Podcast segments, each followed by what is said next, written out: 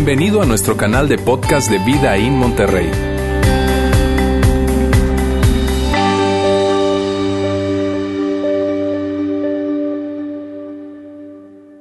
Muy bien amigos, así es que hoy vamos a terminar esta serie que ha venido desarrollándose por cuatro domingos. Bienvenidos nuevamente, bienvenidos a esas personas que, que, nos visitan hoy por primera vez y bienvenidos a aquellas personas que están conectados con nosotros a través de nuestra transmisión online. Gracias por estar conectados con nosotros. Ustedes son muy importantes para nosotros, así es que gracias por estar acá. Hoy es la cuarta semana de esta serie, o sea, la última semana de esta serie. Una serie Mira bien, una serie que nos ha puesto a pensar a todos acá. Una serie que ha sido algo reflexivo. Ha sido, eh, eh, yo de hecho al principio de la serie yo decía que esto era una serie para personas inteligentes.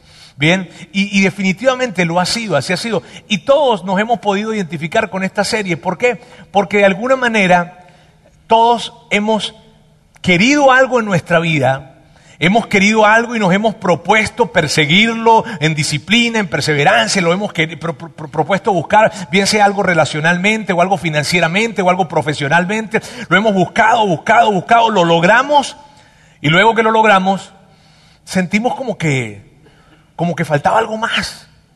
Sentimos como que no estaba bien del todo. Sentimos como que, inclusive, en algunos casos, inclusive sentimos, nos equivocamos. Y, esto es algo que hemos hablado, que hemos dicho a lo largo de toda la serie. ¿Qué onda con eso que nosotros queríamos al inicio? Y estábamos seguros que eso es lo que queríamos al inicio.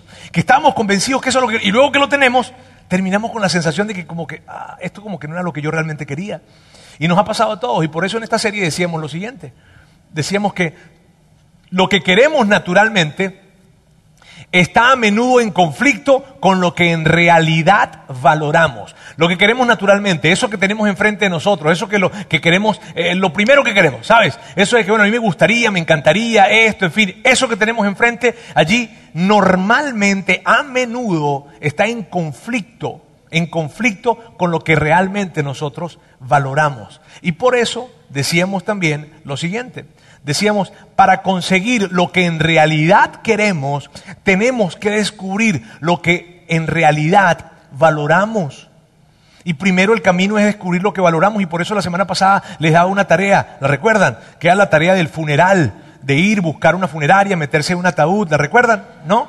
No, era la pregunta, ¿verdad? De pensar esto de que en cinco años tú vas a morir y no estoy vaticinándote nada, era la tarea, está bien, era el ejercicio. Este, y, pensar de que en cinco años vas a morir, ¿qué te gustaría que dijeran las personas que están cerca de ti? ¿Qué te gustaría? Y que escribieras, esa fue la tarea. Yo, mírame, yo espero con todo mi corazón, de veras, que ustedes hayan hecho esa tarea. Yo lo espero. ¿Por qué? Porque mírame, nosotros, todos, todos, y, la gran mayoría, para no decir todos. La gran mayoría de personas no invierte tiempo en hacerse preguntas profundas. Y quien no invierte tiempo en hacerse preguntas profundas está condenado a vivir una vida superficial.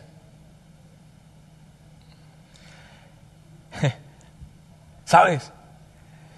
Por, por, eso mi deseo de que tú lo hagas. Porque, ¿qué es lo que pasa cuando tú no inviertes el tiempo en reflexionar, en detenerte, reflexionar y hacerte las preguntas profundas? La consecuencia de eso es que vives una vida en donde lo más importante no es el centro. Tú vives una vida en donde lo más importante ni, lo, lo, ni lo sabes. Y eso da como consecuencia otra cosa más. ¿Qué es lo que da como consecuencia? Que pasan etapas y etapas y etapas en tu vida y tú vives viviendo la vida que quieres pero no la que realmente quieres.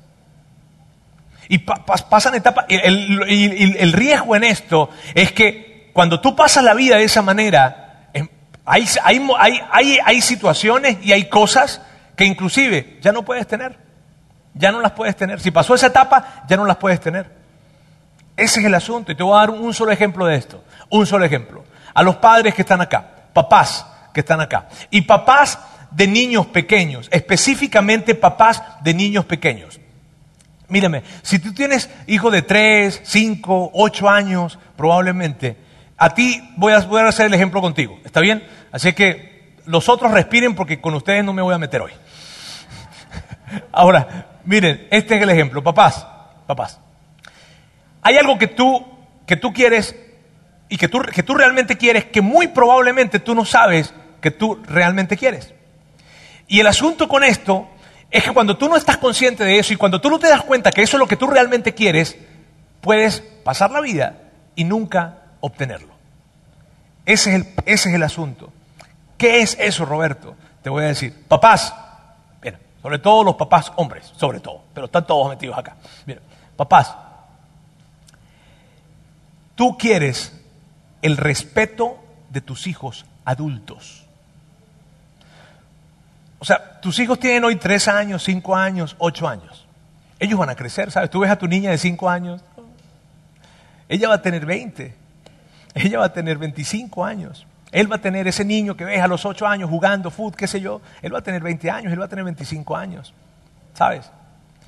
Y tú vas a querer que ellos, cuando ya no tengan que estar contigo, ellos quieran estar contigo. Tú vas a querer eso. Tú vas a querer que tus hijos te respeten.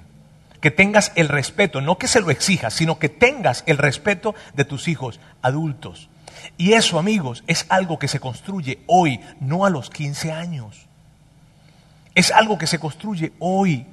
Y mírame, no hay nada en la vida, por más grande logro, por más grande placer, no hay nada en la vida que se compare con tener el respeto de tus hijos adultos.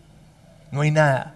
Que tus hijos te vean a la cara y con un corazón sincero te digan, papá, yo te respeto. No te amo, porque ellos te van a amar. O sea, lo del amor, mírame, ellos te van a amar, tú eres su papá. O sea, es lógico, te van a amar. Ni modo que no te fueran a amar, a menos que haya sido un padre villano. Este, pero el resto te van a amar. Y yo no estoy hablando de eso, estoy hablando de que tus hijos te vean a la cara y te digan el día de mañana, papá, ¿sabes qué? Te amo, te respeto, te admiro. Eso no tiene precio. Eh, y sabes, por un pequeño desliz, probablemente que tú puedas llamar un desliz, puedes perder eso. Y cuando se vive, se pasa ese tiempo de los hijos pequeños y ya los niños están, ya no son tan niños, ahora tienen 15, ahora tienen 16, olvídate, ya pasó el tiempo. Es duro, ¿verdad? Yo creo que nunca había estado tan callado este auditorio. Miren bien, el gran asunto, tú, te lo puedes ganar cuando tú vives colocando lo que es más importante enfrente de ti.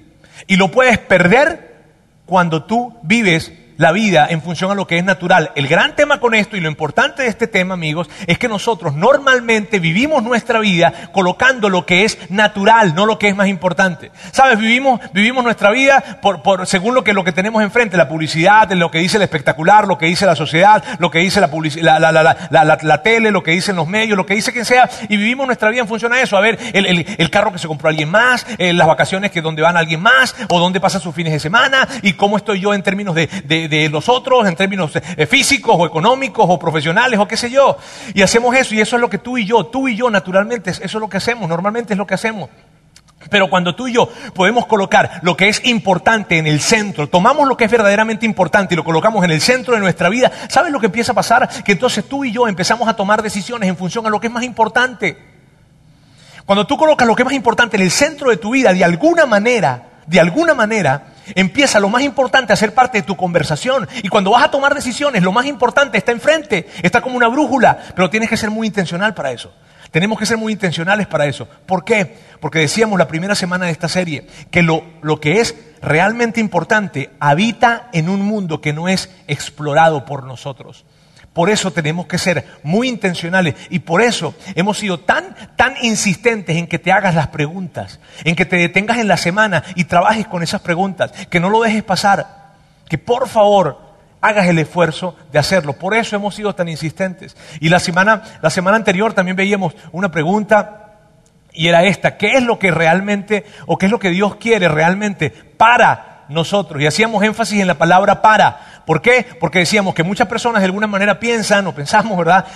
en algún tiempo de que Dios quiere algo de nosotros. Algunas personas creen que Dios quiere algo de ti, pero realmente no. Lo que Dios quiere no es algo de ti. Dios quiere algo para ti, no de ti.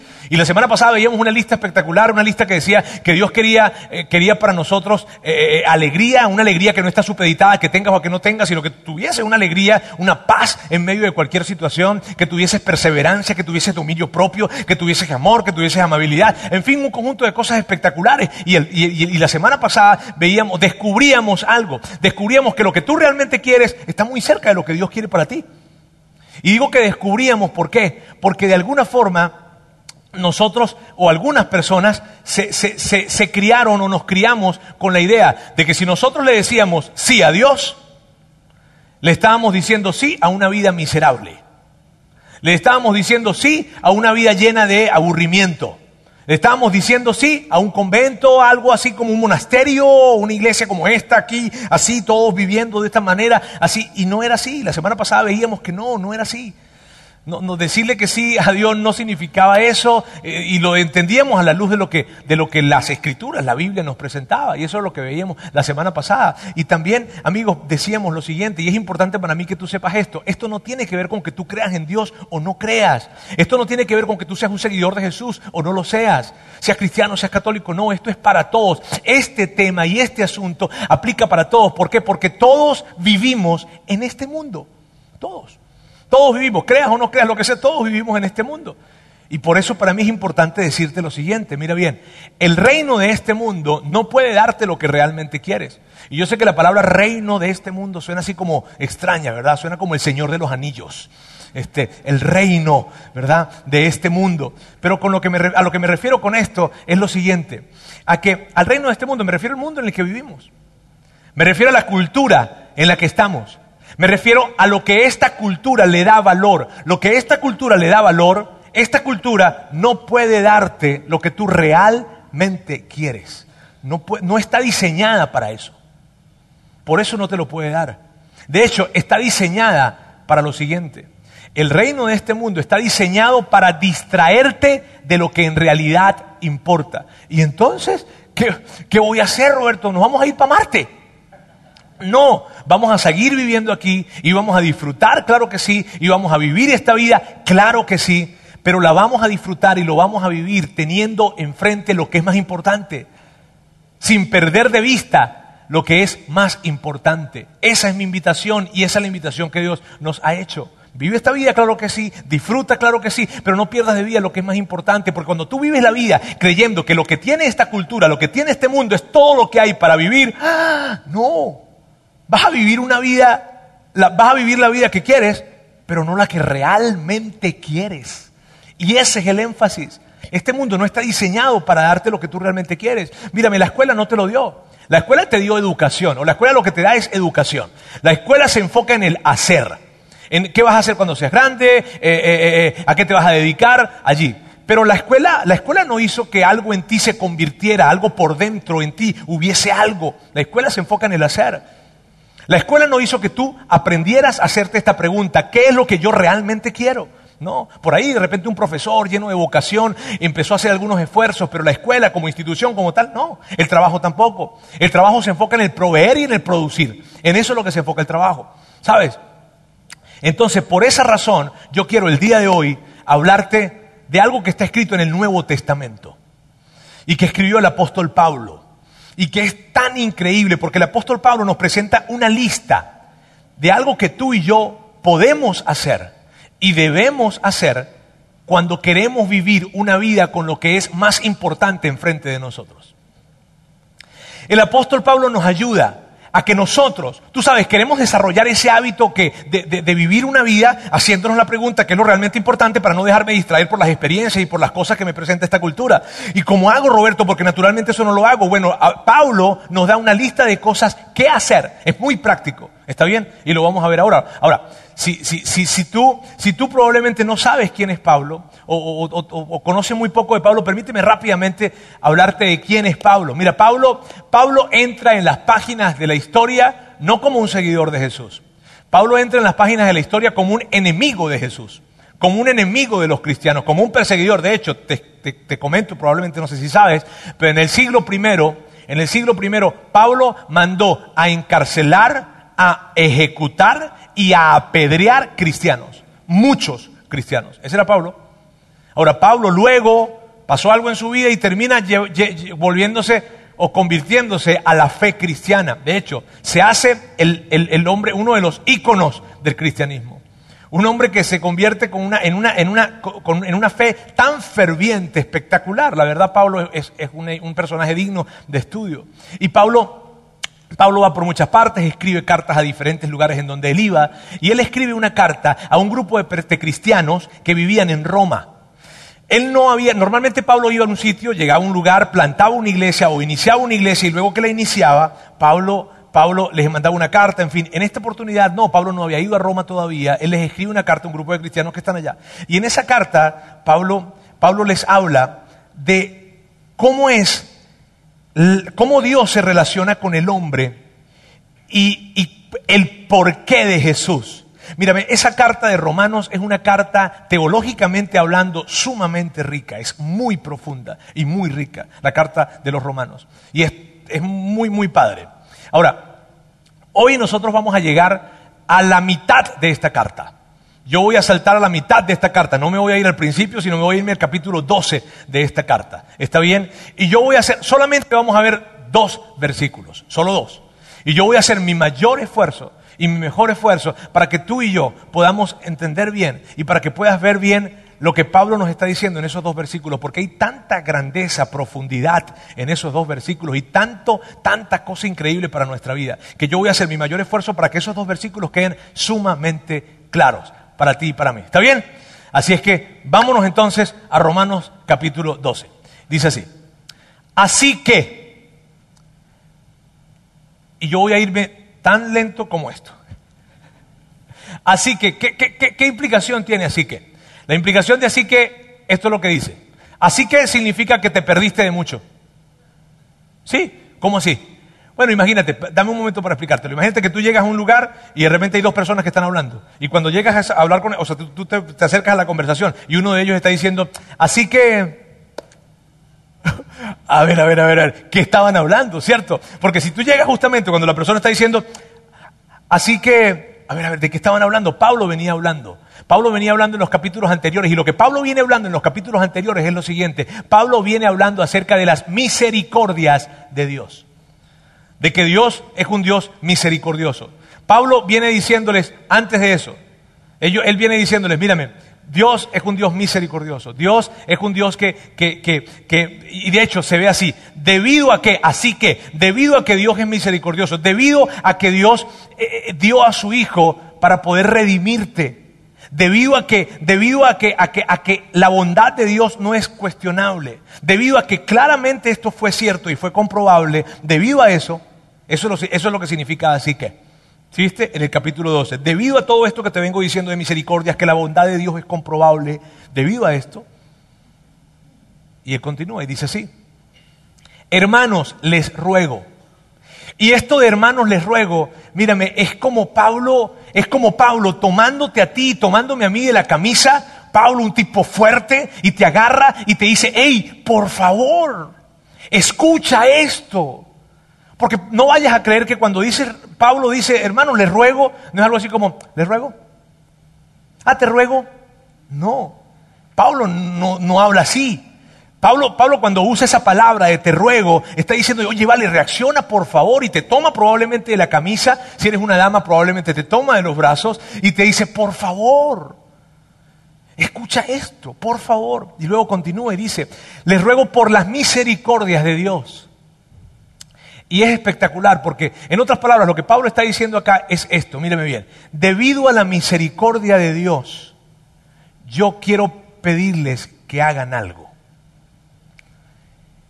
Y esta pequeña frase es espectacular. Mira bien, debido a las misericordias de Dios, yo quiero pedirles que hagan algo. ¿Y por qué es espectacular? Porque me encanta esta palabra. Porque Pablo no usa otra palabra, sino usa esta, misericordias. Y, esta palabra es muy diferente a la que probablemente tú y yo escuchamos. Porque tú y yo probablemente escuchamos esto. Debido a la ira de Dios, tienes que hacer esto. Debido a que hay un infierno, tienes que hacer esto. Debido a que Dios te va a castigar, tienes que hacer esto. Pero Pablo dice, no, Pablo, quien escribió la mitad del Nuevo Testamento. Dice, no, no, no, no, no. No es debido a la ira, no es debido al castigo, no es debido a que existe un infierno. No, no, no, no, no, no. Dice, debido a la misericordia de Dios. De hecho, al inicio de este libro de Romanos, en el capítulo 2, él usa una frase que me encanta. Él dice esto, la bondad, refiriéndose a Dios, dice, su bondad nos lleva a arrepentirnos. Mira esto. Eso es espectacular porque lo que Pablo dice es esto. Mírame, cuando tú te das cuenta la bondad de Dios, cuando tú te detienes y ves lo cuanto Dios te ama, su misericordia, su bondad, lo que queda por hacer es rendirse ante Él. Es como, mírame, es más o menos así. Yo no, yo no entiendo, Dios, ¿cómo, cómo tú me amas tanto. Haciendo lo que yo he hecho y viviendo de la forma que yo vivo, ¿cómo me puedes amar así? Eso es lo que Pablo está diciendo. No debido al, al, castigo, al infierno, a la ira de Dios, no, debido a su misericordia les quiero pedir que hagan algo. Y luego Pablo continúa y dice así, dice, que presenten sus cuerpos como sacrificio vivo, santo y agradable a Dios. Y esta palabra sacrificio probablemente para ti es un poco extraña y para mí también, obviamente. Eh, pero, pero Pablo, eh, al hablarle a ese grupo de personas, ellas entendían muy bien, ellas entendían muy bien a quién les estaba hablando o de qué les estaban hablando. ¿Por qué? Porque en ese tiempo, todas las religiones de ese tiempo presentaban sacrificios de animales. Por lo tanto, cuando Pablo usa la palabra sacrificio, es muy normal para ellos y lo están entendiendo. Ahora, fíjate algo, Pablo está diciendo sacrificio vivo. ¿Qué significa esto? Que Pablo les está diciendo a ellos lo siguiente, quiero que te presentes delante de mí como un sacrificio, pero no muerto, vivo. O sea, no quiero, no quiero, no quiero que, vengas eh, eh, eh, y, que, y, que, y que te presentes muerto físicamente, quiero que te presentes muerto a ti mismo. Quiero que te presentes muerto a tu voluntad. Eso es lo que Pablo está diciendo y aquí hay un gran asunto, porque el problema con esto es que Pablo en esa frase les está diciendo a ellos que le firmen un cheque en blanco a Dios. Y probablemente tú dices, pues como no tengo fondos no pasa nada. Este, pero mira bien, las implicaciones son esas. Pablo le está diciendo a ellos, fírmenle un cheque en blanco a Dios y díganle sí a Dios a cualquier cosa que Él les pueda pedir. Y yo quiero que tú dimensiones eso.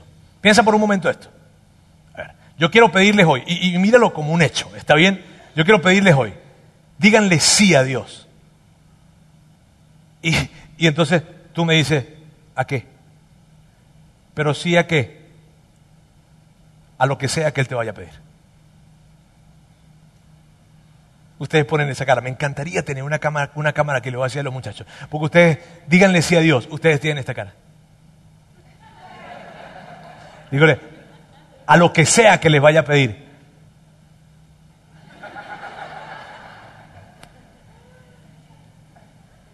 ¿Sabes? Eso es lo que... Y como Pablo, mira, Pablo es un tipo inteligentísimo. Y como Pablo sabía que nosotros objetaríamos eso, y como Pablo sabía que, que ellos objetarían eso, Pablo dice así, con todo lo irracional que esto pueda parecer, es lo más racional que tú puedes hacer. Y las palabras literales que Pablo usa son estas, míralas bien.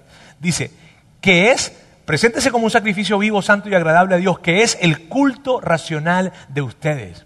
Rendirse a Dios debe ser el culto que ustedes le ofrezcan a Él.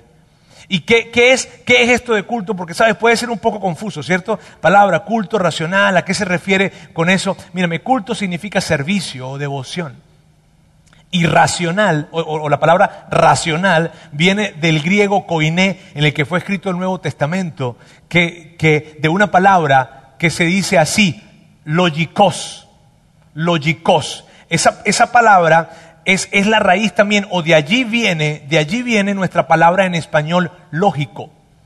De allí viene.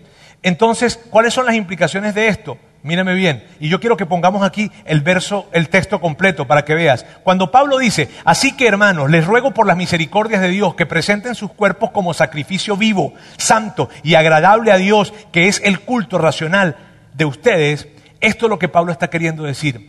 A la luz de la misericordia de Dios, a la luz de cuán bueno Dios ha sido contigo, a la luz de lo increíblemente bondadoso que Dios es contigo, rendirse a Él es lo más lógico que tú puedas hacer.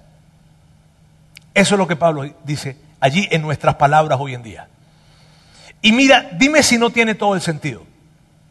Mira, dime si no tiene todo el sentido cuando tú, cuando tú conoces y sabes de alguien, sabes que alguien te ama, sabes que alguien está para ti, sabes que esa persona realmente está y desea lo mejor para ti. No es una relación tóxica, esa persona no tiene que depender de ti, no es una relación codependiente para nada, en lo absoluto. De hecho, esa persona no quiere nada de ti, quiere algo para ti.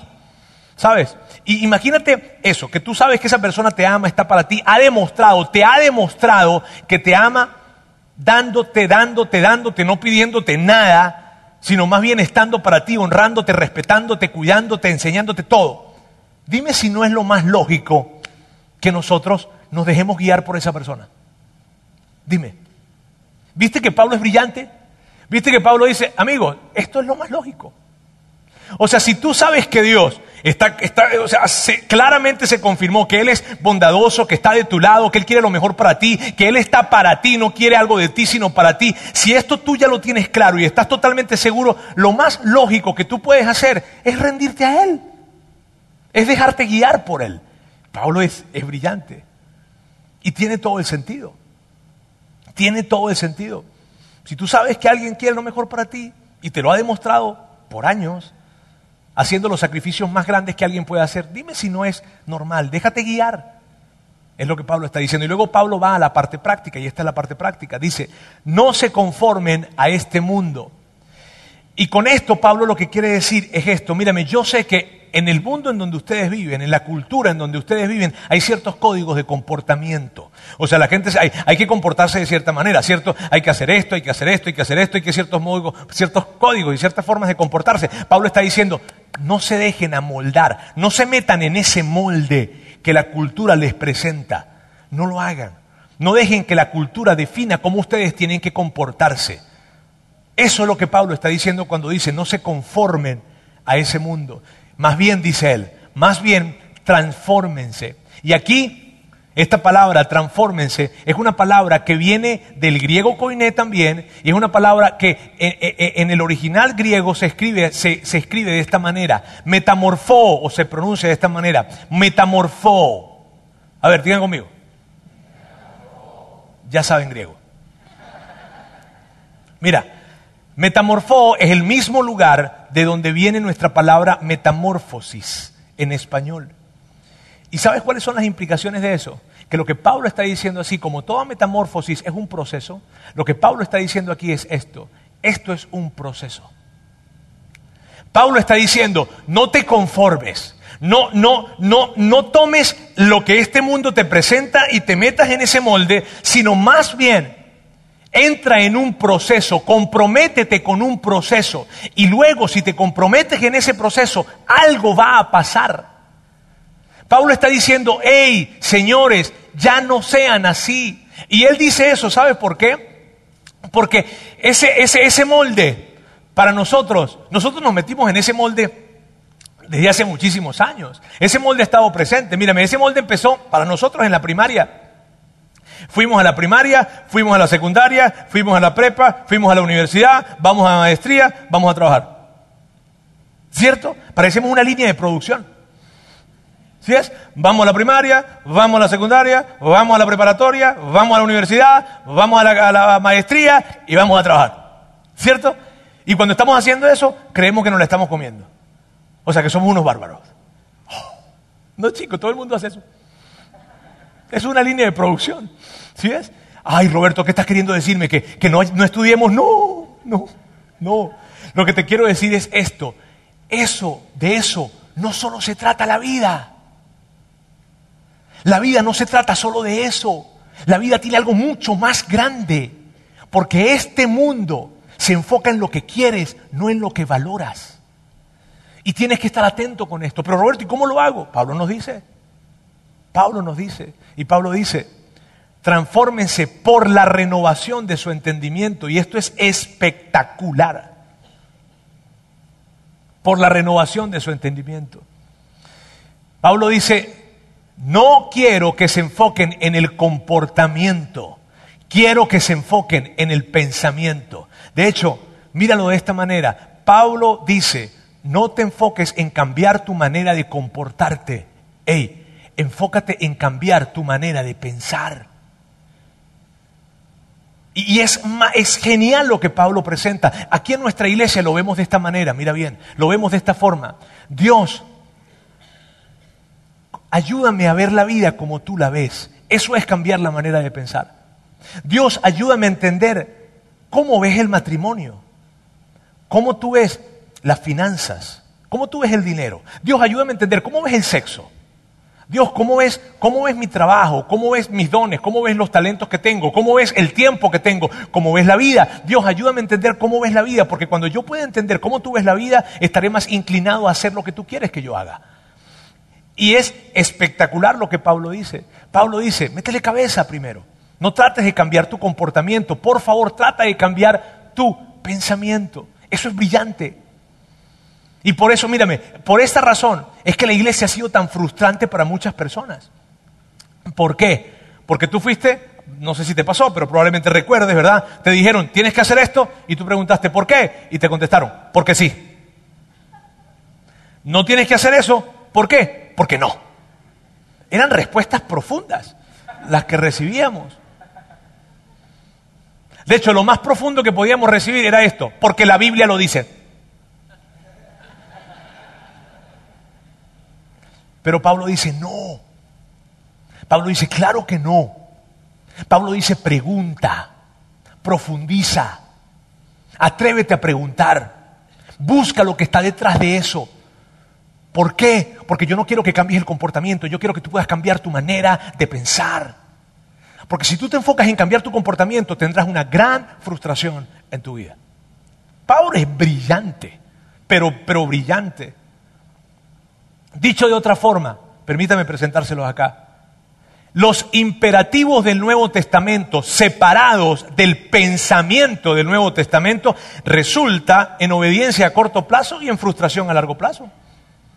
¿Qué, son los imperativos? Los imperativos son todos los no hagas que están escritos en la Biblia o los hagas que están escritos en la Biblia. Y, y, Pablo lo que está diciendo, y que Pablo tiene muchos de esos y Jesús tiene un montón de esos. Y Pablo lo que está diciendo es esto, por favor, no te enfoques en, lo, en esto no te enfoques en no hacer o en hacer. No, no, no, no, no, no. Enfócate en cambiar tu manera de pensar. Porque si tú te enfocas en cambiar tu comportamiento, esto es lo que va a pasar. Vas a obedecer de inmediato, pero, probable, pero después te vas a frustrar, te vas a fastidiar. De hecho, eso te pasó a ti, eso me pasó a mí. Por eso probablemente te alejaste de la iglesia.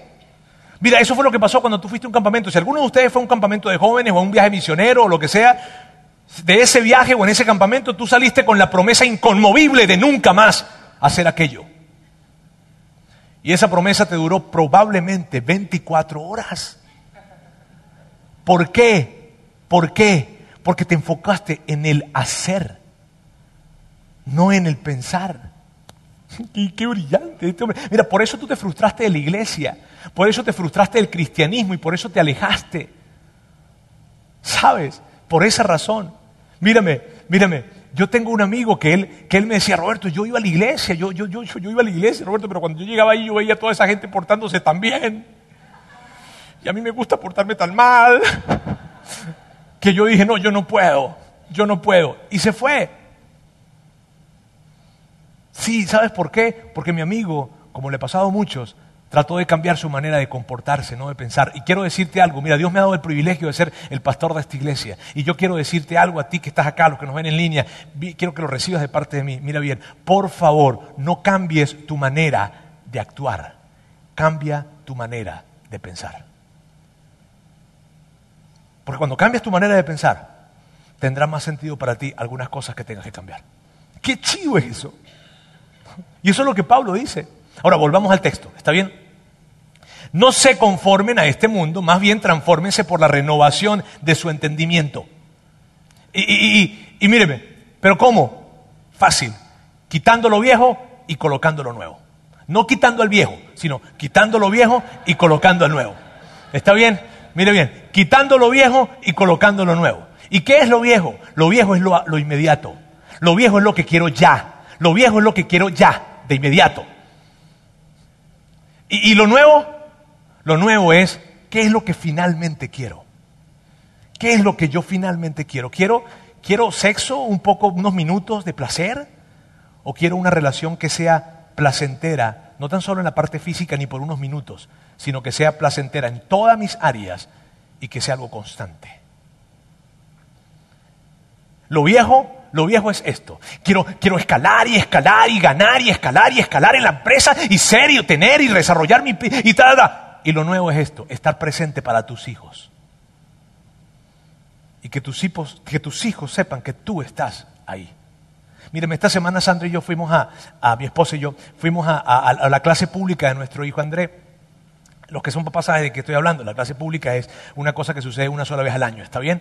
Este, y tú vas y los niños están allí y ellos se comportan supuestamente como se comportan en todo el año, ¿verdad? Este, y la maestra está allí y lo que sea y te dicen cómo son las clases. Ok, muy bien, estuvimos nosotros. Y al final ellos hacen una, una, una thank you note, note que es este, una nota de agradecimiento en donde dicen, papá, gracias por haber venido, eres muy importante para mí, te amo mucho, yo me comprometo a hacer esto y pa, pa, pa, pa, pa. Y es muy bonito ese momento. De hecho, Andrés nos dio muchísimas gracias porque Andrés agarra y escribe, este papá, yo te amo mucho, gracias por venir y estar conmigo acá, esto es muy importante para mí. Decía, yo me comprometo a, portarme bien. Entonces Andrés me llama, papá, papá, mira, esto que dice, te amo mucho y ustedes son importantes para mí, eso es verdad, todo eso, ajá. Donde dice, donde dice aquí que, que yo me comprometo a portarme muy bien, eso es sarcasmo. No puede ser. El hijo, el pastor. Ese es Andrés. Ahora, mírame, el punto es este. Mírame, el punto es que cuando terminó, cuando terminó eso, cuando terminó, eh, eh, eh, o estaba terminando, y llegan los niños y están haciendo su thank you note, ¿verdad? Este, yo, oye, vale, yo vi a un niño que estaba allí, y ese niño que estuvo muy inquieto en toda la clase pública, de repente ese niño llega y coloca sus brazos encima del escritorio y empieza a llorar y me partió el corazón cuando yo lo vi y me acerqué. Él no tenía a quien escribirle su thank you note porque sus padres no fueron. Y yo no puedo, Sandra, y yo nos acercamos, en fin, yo no puedo criticar ni juzgar para nada a los padres de ese niño porque yo no sé por qué razones no fueron. Pero lo que sí te puedo decir es esto, ellos necesitan que nosotros estemos ahí. Ellos necesitan que estemos presentes. Amigos, lo viejo son cosas, lo nuevo es carácter. Lo nuevo es hacerte la pregunta, ¿qué es lo que realmente quieres? Lo nuevo es detenerte ante cualquier cosa que tengas enfrente y decir, Dios, ¿cómo ves esto tú? Eso es lo nuevo. Y, Pablo, Pablo nos está diciendo, óigame bien, señores, por favor, no compren, no compren lo que el mundo les presenta de una vez, no se coman esa mentira tan rápido. O sea, ustedes son inteligentes, por Dios, deténganse y piensen. Eso es lo que está diciendo Pablo, es brillante cuando Pablo lo dice. Pablo está diciendo, mírame bien, mírame bien. Eh, eh, ¿qué, dice el mundo acerca del, dinero? Que tienes que ganar, ganar, ganar, ganar, ganar, y tener, y tener, y gastar, y gastar porque tú te lo mereces, porque tú te esforzaste y trabajaste durísimo por eso, y todo lo que tú te ganaste, pues debes gastarlo porque tú te lo mereces. ¿Y qué dice Dios con respecto al dinero? Dios dice, si no tienes cuidado, el dinero va a ser tu Dios. Y Dios dice, y si quieres saber si está siendo tu Dios, Tú estás más preocupado, menos preocupado, oh, estresado cuando hay más o cuando hay menos. Eso puede ayudarte a entender si ya está siendo tu Dios. Dios dice con respecto al dinero esto, dar es mejor que recibir. Y eso es una antítesis con respecto a lo que la cultura dice. Pero tú sabes eso, yo no tengo que convencerte de eso, porque tú lo has hecho. Tú has dado. Y sabes, dime si cuando tú has dado sacrificialmente a otra persona para ayudarle porque lo necesitaba, no sentiste una dentro de ti algo tan especial. Dime, eso no se compara. Mira, cuando tú compras, cuando compras cualquier cosa, cuando te ganas el dinero que, cuando te gastas el dinero que te ganaste con tu sudor y fuiste y te compraste, qué sé yo, el carro, la bolsa, lo que sea, eso no, no te satisface y tú lo sabes, porque cuando lo has hecho de inmediato preguntas, ¿y qué es lo que viene? Ah, bueno, ya tengo esta de este color, ahora quiero esta.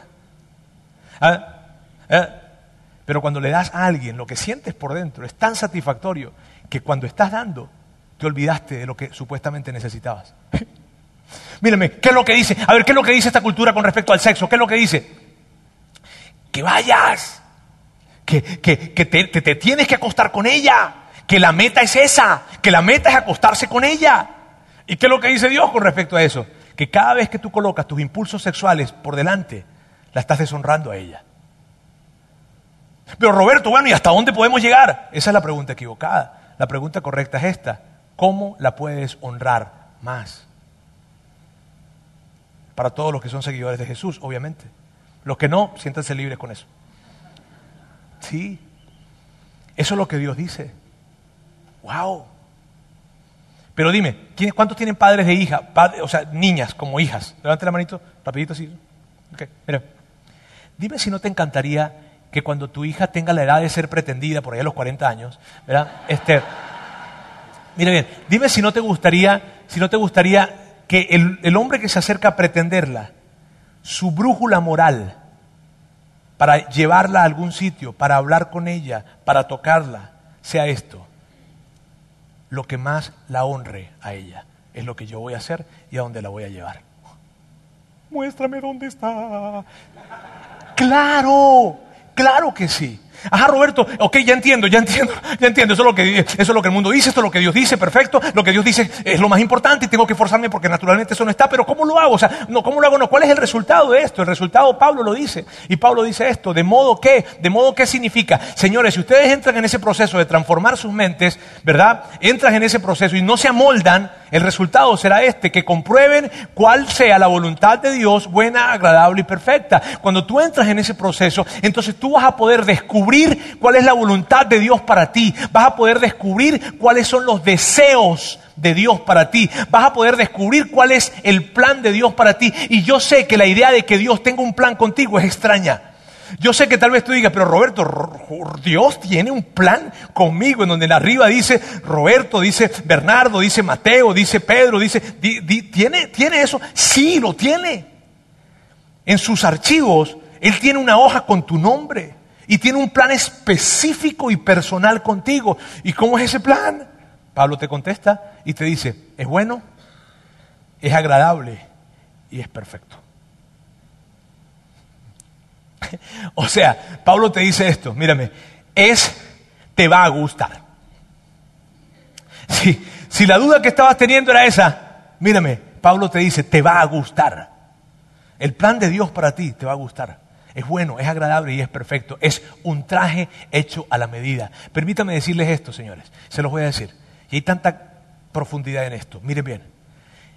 No existe algo en el mundo que tú disfrutes, llegues a disfrutar más que vivir según el plan de Dios para ti. ¿Por qué? Porque ese traje te lo hicieron a tu medida. Por eso Pablo quiere que lo descubras, porque el lugar en donde conseguirás mayor satisfacción, realización y plenitud es en donde Dios quiere que tú estés. Y no es un lugar aburrido, te lo aseguro, porque yo sé que cuando tú piensas eso, tal vez tú estás aquí por primera vez y dices, ay, no, me voy a meter ahí como un santo. Mm, no, Pablo dice, es bueno, te va a gustar y es perfecto. Amigos, el proceso es este, este es el proceso este versículo que acabamos de leer, este es el proceso. Ten en cuenta el amor de Dios por ti, no su castigo, no su ira, no su enojo, no el infierno, el amor, su misericordia. Dice, rinde tu voluntad a Dios, porque es lo más lógico que puedes hacer. No te amoldes a esta cultura, sino más bien transfórmate. Pero ¿cómo me transformo? Renovando lo que tú piensas, deteniéndote ante cada cosa y preguntándote, a ver, a ver, a ver, ¿cómo verá Dios esto? Y entonces descubrirás y vivirás en el plan de Dios para ti. No te dejes, mírame, este es el proceso. Por favor, no te dejes distraer. No te distraigas con las experiencias y con las cosas que este mundo te presenta. Miren amigos, yo les quiero decir esto con mi corazón. Ustedes ya me han escuchado decirles esto. Pero son muchísimas las personas que han decidido vivir su vida según lo que querían y que luego les vemos al final de ese camino. Y al final de ese camino, tú no tienes que llegar allá para saber cómo es el final de ese camino. Yo te puedo decir, porque he visto a muchos llegar al final de ese camino. Y al final de ese camino hay dolor, hay llanto, hay defraude, hay heridas en la vida de esa persona y en las que están alrededor de él o de ella. Pero cuando tú sigues este proceso, aquí vas a poder descubrir lo que Dios tiene para ti, vas a poder descubrir lo que tú realmente valoras no te vas a dejar llevar por oportunidades, sino que vas a descubrir el plan de Dios para ti. Y eso, ¿y será bueno eso, Roberto? Bueno, agradable y perfecto. Amigos, por última vez, se los prometo, por última vez les presento estas tres preguntas acá. ¿Qué quieres? ¿Qué es lo que en realidad quieres? ¿Qué es lo más importante? Mírame, esto me encanta por lo siguiente, porque este año decidimos empezarlo acá en nuestra iglesia hablando de lo más importante. Y que tú, no el 2019, sino toda tu vida se vea como algo espectacular, viviendo el sueño dorado para ti, que es lo que más quieres, no lo que solo quieres. Así que no te distraigas con las experiencias, lo superficial, no, no, no, no. Busca eso que Dios tiene, que es lo más importante y lo que te dejará en un mayor nivel de satisfacción. Bien, permítame orar el día de hoy. Señor, quiero darte muchas gracias, muchas gracias porque, porque tú eres tan bueno, Dios. Tú, si, si nos hubiese dejado a nosotros así como que vivan y ya, nos perdemos con tanta facilidad. Nos extraviamos con tanta facilidad, nos extraviamos en lo que queremos, nos perdemos en eso que queremos. Pero tú nos, nos recuerdas y nos ayudas a poder llegar a lo que realmente queremos. Porque tú quieres para nosotros lo mejor. Y yo te doy las gracias por, por haber dado a tu Hijo por eso. Y, y uno mi corazón con el corazón de todas las personas en este lugar y los que están viéndonos por internet para agradecerte por, por la vida que, que, diseñaste para nosotros, para pedirte perdón porque nos hemos probablemente alejado de ella, pero que queremos re- retomar el sendero que tú quieres que nosotros podamos recorrer. Eh, gracias Dios, yo pido de tu cuidado, de tu presencia, de tu cercanía para cada persona en este lugar y de tu plan cumplido en sus vidas. En el nombre de Jesús, amén. Gracias por haber escuchado este podcast de Vida en Monterrey. Si deseas escuchar estos mensajes en vivo, te invitamos a que nos acompañes todos los domingos a nuestro auditorio. Para más información sobre nuestra ubicación y horarios, entra a vidainmty.org o síguenos en nuestras redes sociales como Facebook, Twitter e Instagram. Nos vemos la próxima semana.